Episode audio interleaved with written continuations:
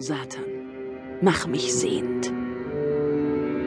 Er sah seine Augen in dem Spiegel, seine Augen und sein Gesicht, das ihm im kalten Licht der Neonröhre wie ein Totenschädel entgegenstarrte.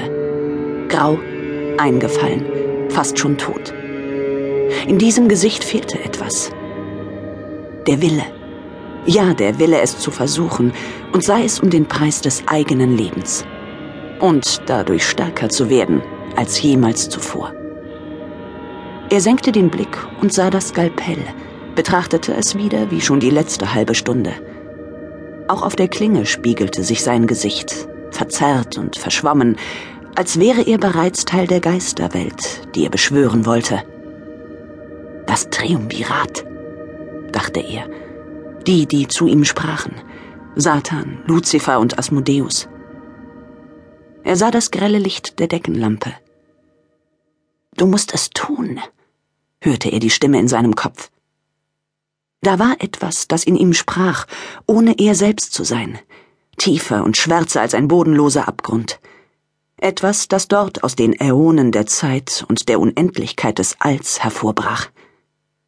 Älter als das Leben und dunkler als der Tod. Er wusste, dass tief in ihm etwas auf ihn wartete. Und dieses etwas würde ihn erst loslassen, wenn er getan hatte, was er tun musste. Satan, mach mich sehend. Er hob das Skalpell, schaute in den Spiegel und drückte nach kurzem Zögern die Klinge am linken inneren Augenwinkel in die Augenhöhle. Er verstärkte den Druck und das erste Blut begann zu fließen. Er nahm den kupfernen Geruch wahr und fühlte das warme Rinnsal, das seine Wange hinunterlief. Der Schmerz war unvorstellbar. Doch er machte weiter, obwohl seine Hände immer stärker zitterten, während er mit der Klinge einen Kreis vollführte, durch Haut und Sehnen, Muskeln und Nervenbahnen schnitt, um das Unmögliche zu vollbringen, das Unaussprechliche, Grauenhafte.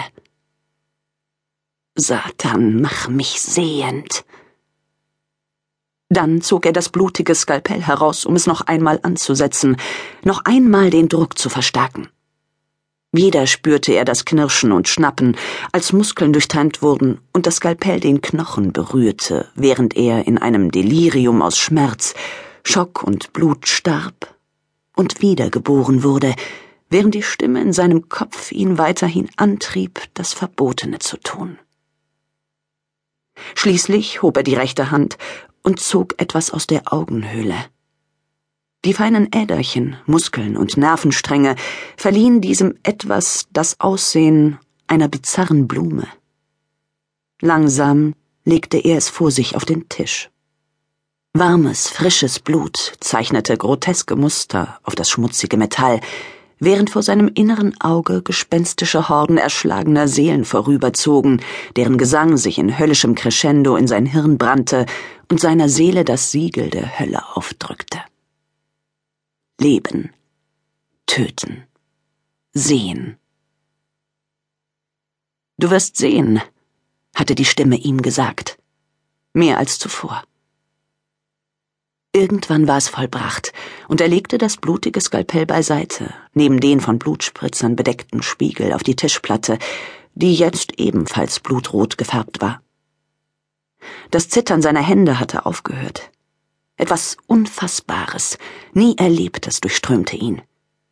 Er hatte sämtliche Drogen ausprobiert, hatte Tiere geopfert und ihr Blut getrunken, hatte Menschen gequält, geschändet und getötet, doch die größte Ekstase hatte sein Meister ihm für diesen Augenblick vorbehalten, der ihm zeigte, dass es sich lohnte, ihm zu gehorchen und zu vertrauen.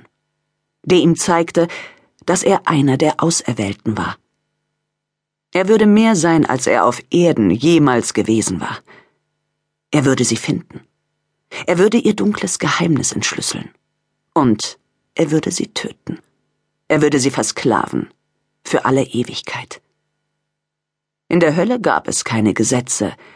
Der Stärkere würde die Schwachen beherrschen, und der Stärkere würde er sein, wenn er alles getan hatte, was sein Meister wollte.